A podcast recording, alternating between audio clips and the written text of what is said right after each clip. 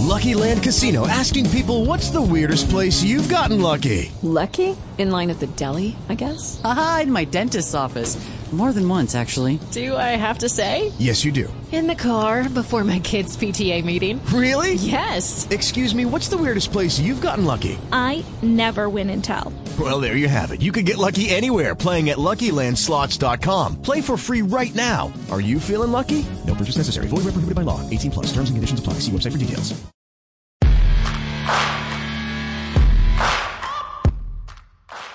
Sports Talks. Experiencias profesionales en la industria del deporte. Un podcast de Impulsing. Hola, ¿qué tal? Y bienvenidos a un nuevo episodio de las Sports Talks de Impulsing. Hoy traemos a una nueva protagonista, Valeria Paz, del Social Media Team de Marca, uno de los diarios y medios deportivos referentes tanto aquí en España como a nivel internacional. Hoy vamos a hablar con Valeria sobre qué es el periodismo deportivo y la importancia que ella le da a informar para que la gente encuentre aquello que les identifica. Hablaremos sobre los canales de comunicación utilizados en el mundo del deporte y su propia experiencia en marca. ¿Cómo influye el deporte en el canal de comunicación utilizado? Ya estamos hablando fútbol, de tenis, de baloncesto, Fórmula 1. Es decir, si cada deporte depende de que se transmita en televisión, radio, prensa escrita, prensa escrita en área digital, web o redes sociales. Precisamente sobre redes sociales vamos a hablar mucho, ya que este es uno de los grandes cambios que ha tenido lugar en el mundo del periodismo deportivo debido a la interacción de los fans a través de todos estos canales. Hablaremos también del día a día de Valeria y del equipo del Social Media Team de marca, con casos prácticos y reales muy interesantes para todos. Eh, Valeria nos contará también las redes que más tráfico les traen. Va a sorprender, ojo. También la red social donde se publica de forma más constante en su equipo y la estrategia para cada canal con su objetivo correspondiente. Eh, hablaremos de la importancia, por supuesto, de la actualidad en este sector, cómo se gestionan rumores y la importancia de las fuentes con personas que trabajan en diferentes clubes. En este caso tocaremos muy de cerca toda la pata del mundo del fútbol. Y cómo ve Valeria la importancia de la especialización. Ojo con esto, porque esta parte Valeria nos la va a explicar y nos va a hablar de las formas de especialización en diferentes deportes, desde el fútbol al baloncesto o la Fórmula 1. Además, Valeria nos contará su gran pasión y en qué quiere especializarse ella. Ojo a esto también, tanto en deporte como en un área concreta dentro de ese deporte. Eh, si estás empezando tu carrera en este sector, Valeria también te va a compartir unos consejos muy interesantes que seguro pueden ayudar. Y además, ojo que esto también va a sorprender y mucho, el deporte que ella recomendaría fuera del fútbol y que más impacto tiene aquí en España. Quédate porque vamos a hablar sobre todo, este es uno de esos episodios más prácticos y con más contenido de valor que van a poder ayudarte si estás interesado en el mundo del periodismo deportivo.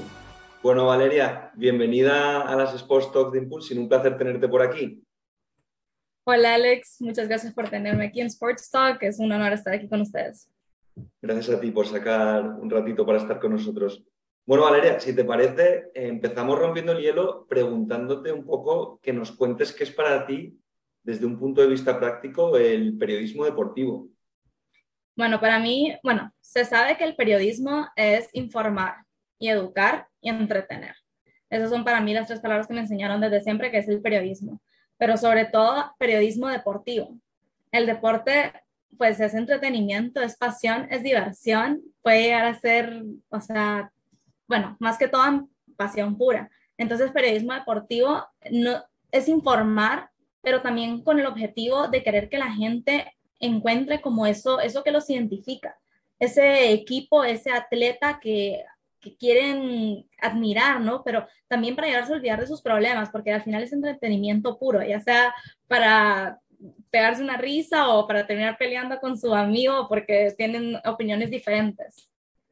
¿Y qué canales de comunicación, en base a todo lo que nos cuentas, que es súper interesante, qué canales de comunicación se utilizan hoy en día en el deporte? Porque el deporte ha evolucionado mucho, los canales de comunicación también, no es lo mismo antes en prensa escrita, generalmente hace 20 años, que hoy en día que hay muchísimos canales de comunicación. eh, vosotros, por ejemplo, en marca eh, tenéis muchísimos canales de comunicación, desde radio, la parte online, la parte física. ¿Qué canales, en tu opinión, son los más utilizados y depende también del deporte, no? Claro, depende mucho del deporte. Ahorita los más utilizados te diría yo que al final, bueno, la televisión obviamente, tenemos que ver los partidos en la televisión, o sea, nos guste o no, pero eh, porque hay gente que trata de ver, te digo, nos guste o no, porque hay gente que trata de verlo por internet y todo, pero al final de una manera u otra no se puede, o sea, tenemos que verlo. Aquí en España está Movistar, está Dacen, está, bueno, por Orange.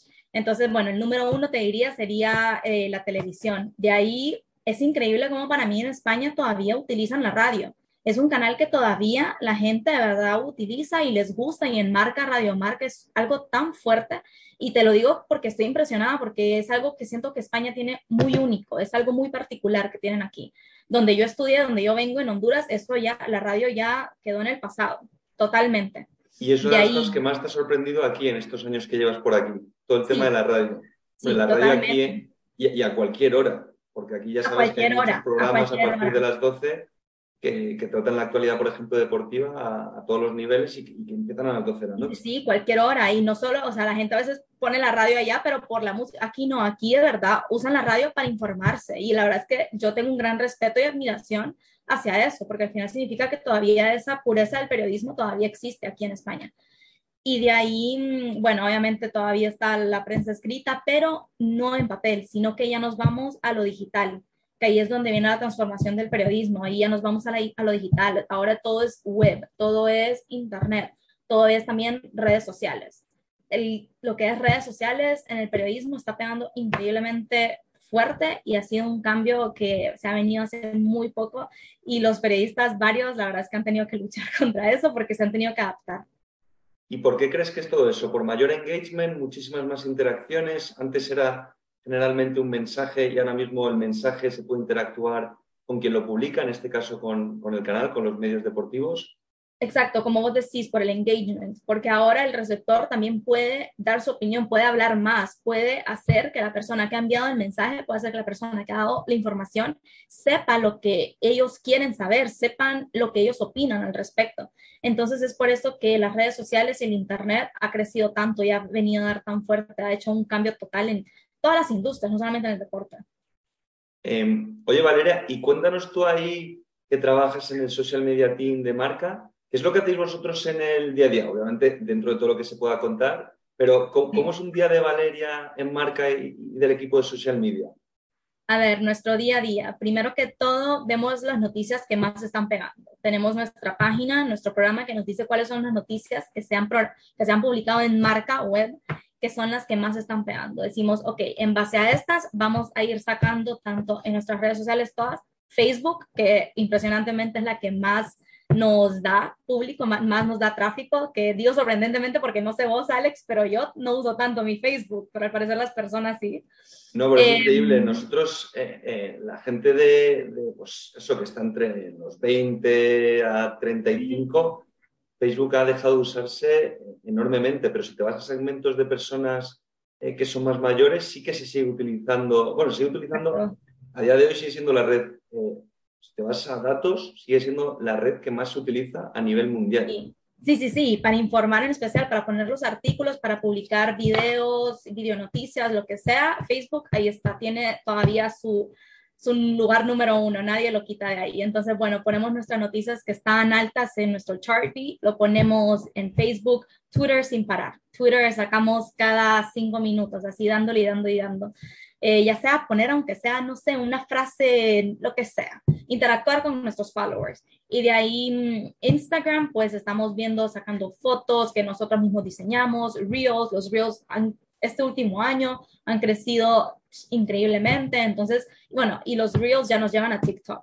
Entonces, hacemos como, es que es imposible planearlo desde, ajá, es que vamos viviendo hora por hora, porque las noticias van saliendo minuto por minuto. Entonces tenemos que ir viendo a cada segundo como que qué sacar, la verdad es que es algo imparable, te lo digo. Y, y además que, que, si pasa algo eh, completamente de actualidad, tenéis que cortar todo el trabajo y darle prioridad a eso que está pasando en ese momento, ¿no? Exacto, si hay una noticia de última hora, por ejemplo, yo que sé, algo de durante un partido, por ejemplo, este rollo que estás jalando sus hat-tricks a último, así en estos partidos que han sucedido. Haaland es como, ok, a sacar foto en todas las redes, sacar el, el, el, link de la web en todas las redes, story, todo, todo, todo, todo. Entonces, todo con el objetivo de engagement, claro. De engagement, de, dar tráfico en la web, sí. Sí, sí, sí. Y oye, cuéntanos, porque mira, hace poco tuvimos aquí en el podcast eh, a Miquel, al director general de Palco 23, el diario líder aquí en España de eh, actividad económica en el negocio del deporte. Eh, y claro, comparábamos un poco las diferencias entre el periodismo que ellos hacen, que es un periodismo económico aplicado al deporte, y el periodismo deportivo, ¿no? Y hablábamos de las fuentes de información. Obviamente, vosotros desde el social media team es diferente porque obviamente vosotros utilizáis muchísimos canales ¿no? para compartir esa información. Pero para ti, obviamente dentro del periodismo deportivo, eh, ¿qué de importantes son las fuentes de información? Porque Miquel nos habla que sus fuentes de información son pues, ejecutivos, por ejemplo, del Barça, del Madrid, de gimnasios, de centros deportivos, de empresas de producto y equipamiento. Pero vosotros, eh, ¿vosotros trabajáis mucho con fuentes o en vuestro departamento no lo tocáis mucho? Bueno, me decís las fuentes de esta persona, tampoco creas que son tan diferentes de o sea, que nuestras fuentes, porque al final nuestras fuentes, nosotros tenemos nuestros periodistas adentro de marca y ellos tienen sus fuentes, ellos tienen sus contactos. Entonces, si nosotros vemos, por ejemplo, un rumor, nos vamos, un rumor del Real Madrid, nos vamos directamente a nuestro periodista que es experto en el Real Madrid y le decimos, ok, porfa, nos averiguas, nos confirmas esto, ya. Y él va directamente a su fuente, que puede ser tanto el ejecutivo, el director, ¿me entendés? O sea, puede ser cualquier persona que esté dentro de la empresa, que esté dentro de ese club. Entonces, ahí están, esas son nuestras fuentes. Nosotros nos fiamos de lo que las fuentes de nuestros periodistas nos dicen. O algunos de nosotros puede que ya tengamos nuestras fuentes directamente con el club. Claro, o sea, ahí a lo mejor la gran diferencia para que la gente y sobre todo nuestros oyentes nos entiendan es que aunque vuestras fuentes puedan venir de ejecutivos, de jugadores, de entrenadores, va todo enfocado a la parte deportiva, es decir, al equipo. En este caso, si hablamos de fútbol, enfocado al deportista. Sí, pero a ver, no siempre, porque, por ejemplo, hoy salió una noticia de, de lo de las cifras del contrato de Mbappé. Y eso ha sido hasta ahorita, o sea, sí es deportivo, obviamente, pero al final es una noticia más también como de economía, ¿me entiendes? Porque estamos hablando de un contrato con cifras muy altas, aquí la gente está enfocándolo el dinero ni si, aunque fuera con cualquier equipo, fuera cualquier jugador, aquí la gente está viendo lo de los números. Entonces... Correcto, claro, claro. Hombre, esto está pasando también gracias a la profesionalización del deporte, ¿no? Donde cada vez se intenta como dar más transparencia, ¿no? A todo lo que pasa, los contratos que se firman, etcétera. Sí, y bueno, es difícil, hay gente que sí, hay gente que no, hay gente que dice una cosa, pero siempre hay que sí. Oye, y eh, vosotros, obviamente, en vuestro departamento tenéis personas que cubren diferentes deportes, ¿no? Pero, en tu opinión, eh, para un periodista deportivo pues, que esté empezando o que tenga ya, si tiene ya una trayectoria un poquito más dilatada, es más difícil cambiar, pero para ti es muy importante eh, elegir deporte o el deporte te elige a ti. Es decir, obviamente aquí en España, ¿no? Pues estamos hablando del periodismo deportivo que está muy enfocado al fútbol. Pero tú, ¿cómo ves todo eso? A ver, de donde yo venía, Em, yo pensaba que era importante saber todos los deportes, como que tenías que saber de todo un poco, aunque fuera, porque tampoco somos enciclopedias, ¿verdad? Pero sí teníamos que saber de todo un poco. Pero ya una vez viniendo aquí, em, ya personas que para mí son mentores, como que me dijeron, Valeria, no solamente es importante elegir un deporte, sino que tenés que elegir hasta un equipo, si es posible, o sea, un torneo en sí, porque un deporte en sí, por ejemplo, el básquetbol mismo en sí, el fútbol en sí, o sea, no, es que es demasiado, demasiado. Por ejemplo, hay gente que se especializa en la, Premier League, hay gente que se especializa en el Barcelona. Entonces, el fútbol es un deporte tan grande que llegas al punto en el que te tenés que especializar en un torneo, en una parte específica de ese deporte. Y eso yo lo llegué a hacer hasta que llegué aquí a este medio. Eso me parece un consejo súper interesante para periodistas, futuros periodistas que nos estén escuchando, deportivos. Eh, que al fin y al cabo, cuanto más te especialices, ¿no? Porque tú cuando viniste, por ejemplo, aquí a España, eh, que me contabas antes fuera de cámaras que fue hace cuatro años, em, claro, venías con la idea de fútbol o de tenis o de baloncesto. Sí, de... A ver, que eso tampoco es algo que... Eso, eso un periodista deportivo lo tiene que tener, de que aunque sea estudiando la noche anterior, tenés que ser capaz de poder ir a cubrir un evento del deporte que sea. O sea, eso sí, tienes que ser capaz, aunque te especialices en una liga en específico. Pero una vez me dijeron como este consejo, que fue una persona que, que va un periodista increíble aquí de España, dio este consejo, dije, wow, es que, o sea, se me va a quedar, yo después elegí específicamente en lo que me quería especializar algún día y ahí se me quedó y ya, ahí está. ¿Y qué has elegido? Si lo puedes compartir con nosotros. A ver, para mí, sinceramente, yo espero algún día especializarme en la Champions League. Yo poder cubrir Champions League, sí. Y si tengo que estudiar los equipos es todos los que vayan a la Champions League y si no, pues fuera. o sea, no. Champions League. Ese es para mí el que más me gusta. Ha sido lo que yo crecí viendo, pero así apasionadamente son los, o sea, los partidos que yo lloraba. Entonces, eso es lo que yo quisiera. O sea, primero eliges fútbol y dos eliges Champions League. Sí, Sí, exactamente. Y, claro, eh, ¿qué consejo le puedes dar tú a un periodista deportivo ahora mismo que esté empezando? Es decir, que se forme, que haga cursos, que haga másters, que vea mucho YouTube, que vea mucho TikTok, porque obviamente ahí vemos que ahora hay periodistas eh, deportivos muy conocidos, pero que vinieron de Twitch, vinieron de YouTube, vinieron de TikTok, es decir, crearon una marca personal muy potente y gracias a eso les ha fichado medio como marca, como Dazón, o los medios de que están irrumpiendo, ¿no?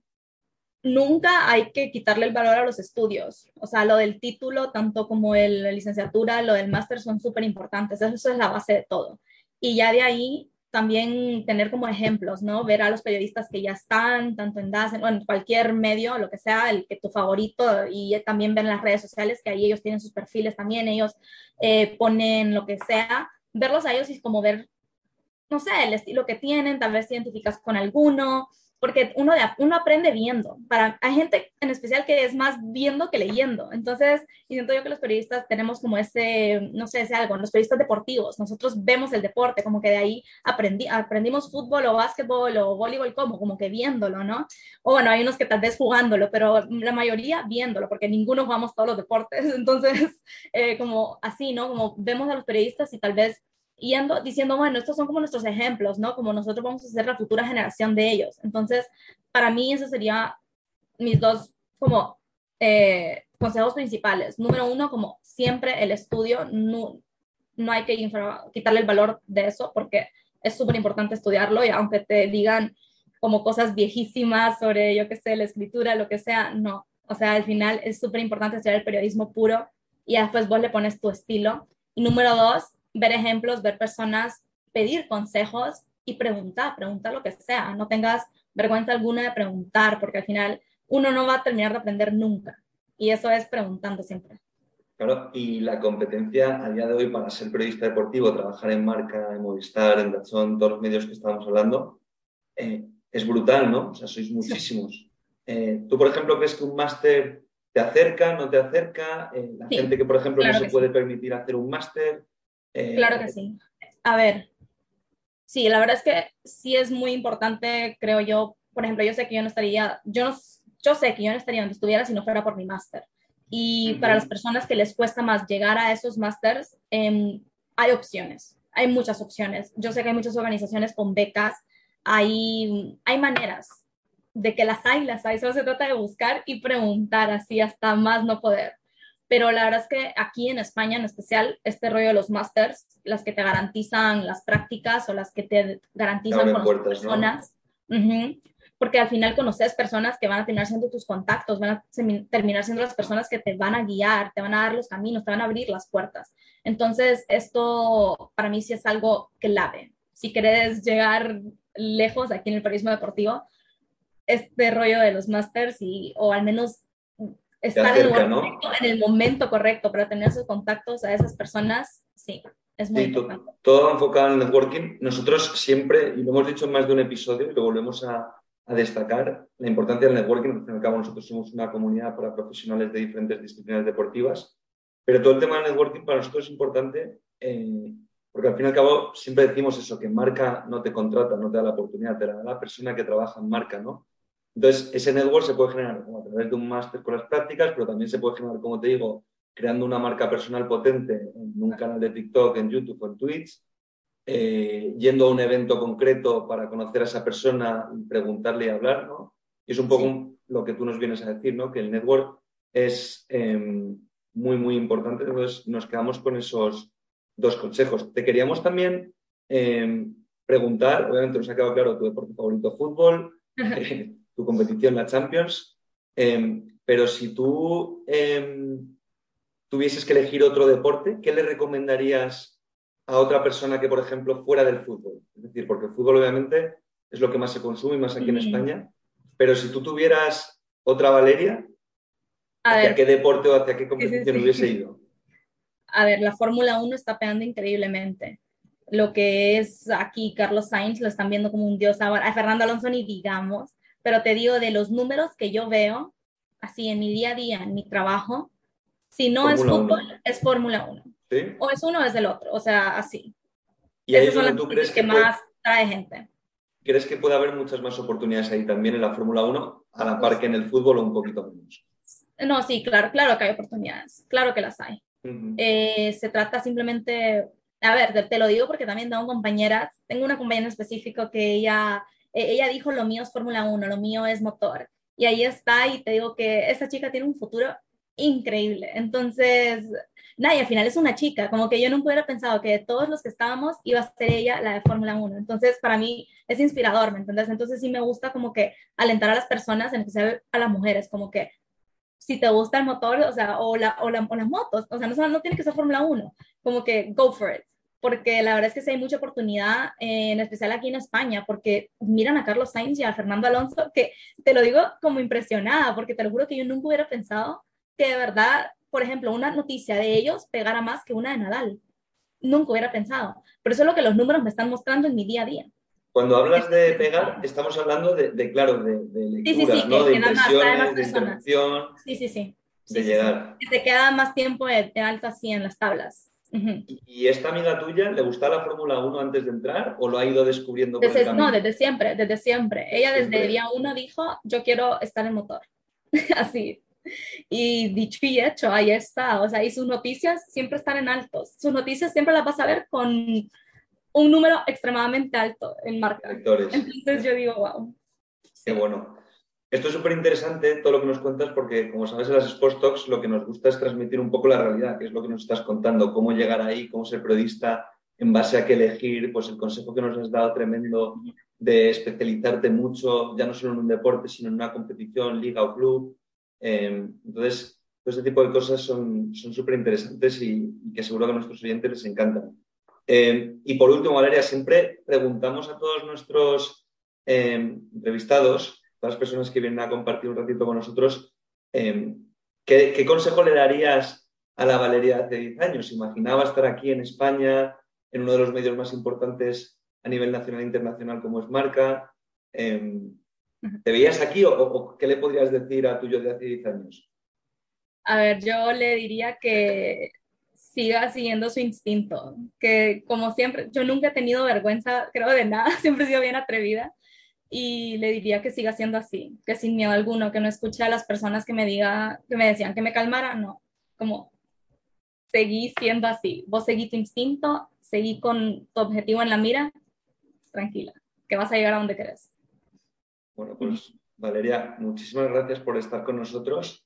Eh, te seguiremos, bueno, ya te seguimos en marca, eh, pero bueno, invitamos a todo el mundo a, que esté pendiente también a tus posts, a tus publicaciones y muchísimas gracias por compartir con nosotros este episodio de Impulsing. No, gracias a vos, Alex, por tenerme aquí. Ha sido muy divertido estar con ustedes y pues nada, espero que hayas disfrutado el episodio. Muchas gracias. Amplía tus conocimientos de la industria del deporte a través de nuestras entrevistas. Sports Talks, un podcast de Impulsing. Hello, it is Ryan, and we could all use an extra bright spot in our day, couldn't we? Just to make up for things like sitting in traffic, doing the dishes, counting your steps, you know, all the mundane stuff. That is why I'm such a big fan of Chumba Casino. Chumba Casino has all your favorite social casino style games that you can play for free anytime, anywhere with daily bonuses. That should brighten your day a little. Actually, a lot. So sign up now at chumbacasino.com. That's ChumbaCasino.com. No purchase necessary. VGW. Void were prohibited by law. See terms and conditions. 18 plus.